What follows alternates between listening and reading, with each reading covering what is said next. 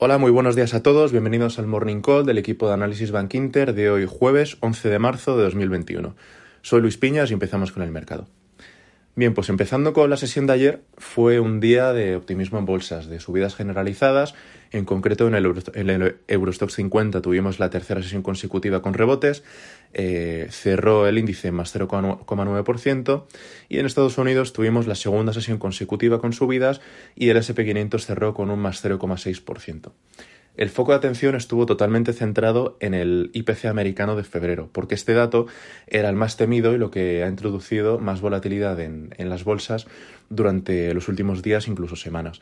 Había un miedo a un repunte de la inflación mayor del que se esperaba, os esperábamos 1,7, pero es que no fue así, y es que el, IPC general al final cumplió las expectativas, más 1,7% respecto a más 1,4%, no dio ningún tipo de sustos y además el IPC subyacente que es eh, el indicador de precios que excluye partidas más volátiles como, como la energía o los precios de la, de la alimentación, pues no solo eh, no subieron, sino que además se contrajeron un poquito hasta más 1,3% desde más 1,4% anterior.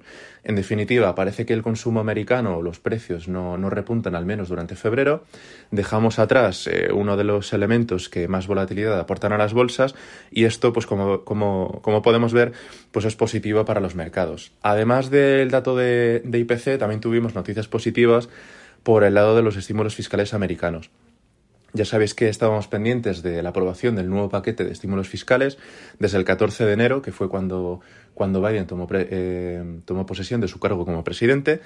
Eh, son casi tres meses, pero al final eh, la propuesta que salió del Congreso hacia el Senado, que el Senado aprobó recientemente con una serie de modificaciones, pues ayer fue aprobada finalmente por el Congreso y mañana viernes Biden firmará este paquete por valor de 1,9 billones de dólares y que incluye, entre otras cosas, los cheques a familias por valor de 1.400 dólares. Que en definitiva, pues este es un impulso más al consumo americano eh, y es uno de los motivos por los que la OCDE, por ejemplo, el martes pasado revisó las, expectativas de crecimiento en, en Estados Unidos para 2021 hasta más 6,5% desde más 3,2% que habían estimado anteriormente.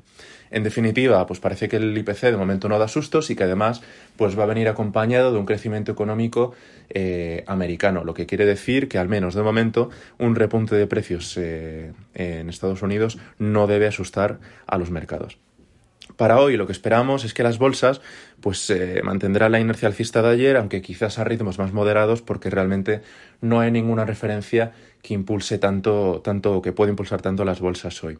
Como decía, apenas tendremos referencias macro, pero la relajación de la TIR del T-Note eh, ayer, tras el IPC americano, eh, pues será suficiente para estabilizar las bolsas. Hoy lo más importante eh, será la reunión mensual del Banco Central Europeo, que será a las 2 menos cuarto, y aquí deberemos estar atentos a tres cosas. La primera de ellas son sus proyecciones macro, porque este mes toca que revisen las proyecciones trimestrales. Las últimas fueron en diciembre, ahora en marzo tocan nuevas.